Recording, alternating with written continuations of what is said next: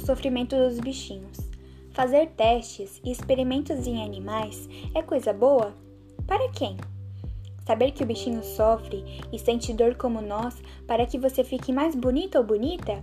O coitado já não está no habitat normal dele e ainda fazem ele passar por medo, dor, fome, tem seus pelos cortados, olhos machucados, tudo por um certo padrão de beleza?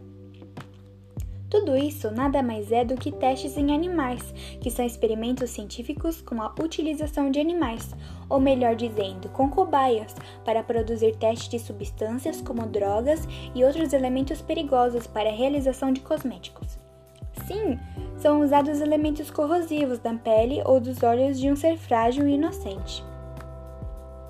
Já parou para pensar que até nas coisas mais simples que estão no seu banheiro, para estarem ali, algumas indústrias podem ter feito testes em animais?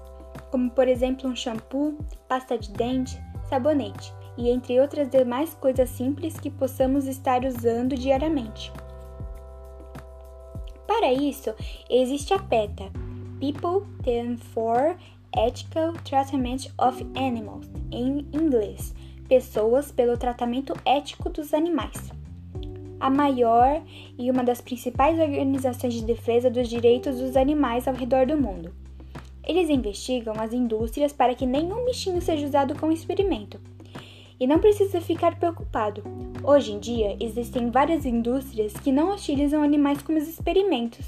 Essas, por sua vez, são veganas e cuidam do bem-estar e dos animais do meio ambiente. E agora, você não acha melhor começarmos usando produtos que não fazem testes em animais ou que não tenham animais em sua composição? E tenham como segurança, por exemplo, o selo da PETA.